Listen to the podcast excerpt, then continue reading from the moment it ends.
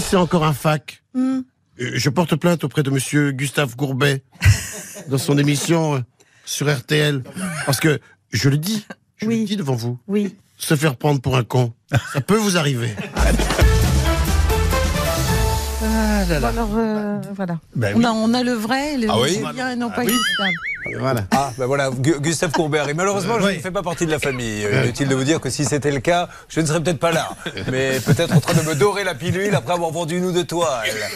Bon, Vous tout va bien raison, bah, parfaitement bien. Bon, alors qui a gagné euh, le concours des grandes voix d'RTL qui partagent leur destination La côte d'Opale, monsieur François Langlais. Très bien, puisqu'il y avait Pascal Pro, Noirmoutier, Jean-Alphonse Richard, dans le Verdon, Félix Meunier à Nice. Vous-même, vous aviez parlé de Compiègne, je Oui, crois. absolument. Cyril Lignac a défendu l'Aveyron avec Voilà. beaucoup de, de- Eh ben, de rigueur morale. Figurez-vous que nous, moi, personne je- ne nous moi, a demandé. Oui, oui, oui, oui, oui. Je vais être très honnête avec nous, on ne fait pas partie des grandes voix. Ah, non, non, non. Et nous avons compris d'ailleurs avec toute l'équipe ce week-end qu'il y avait les grandes voix d'RTL et les voix de merde.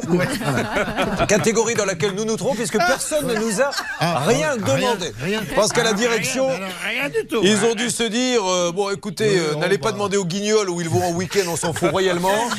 Faites-leur faire un jeu SMS, ça les calmera. Adressons-nous aux personnes sérieuses.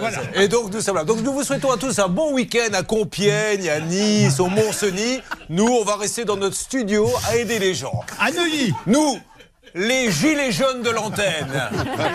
voilà, Monsieur Calvi, ce que je voulais dire ce matin. Vous nous avez émus, merci. De toute façon, je vais vous dire, ils ont bien fait de pas me demander parce que j'aurais gagné avec le Cap Ferré. Je vous aurais tous mis d'accord. Oui, je suis pas sûr non plus. Oh, écoutez, est-ce que vous avez déjà mis les pieds au Cap Ferré, Monsieur Calvi? Quand j'étais enfant, oui. Ah bah non. bah, Eh bien, écoutez, on s'en souvient encore, figurez-vous. On en parle encore dans l'émission.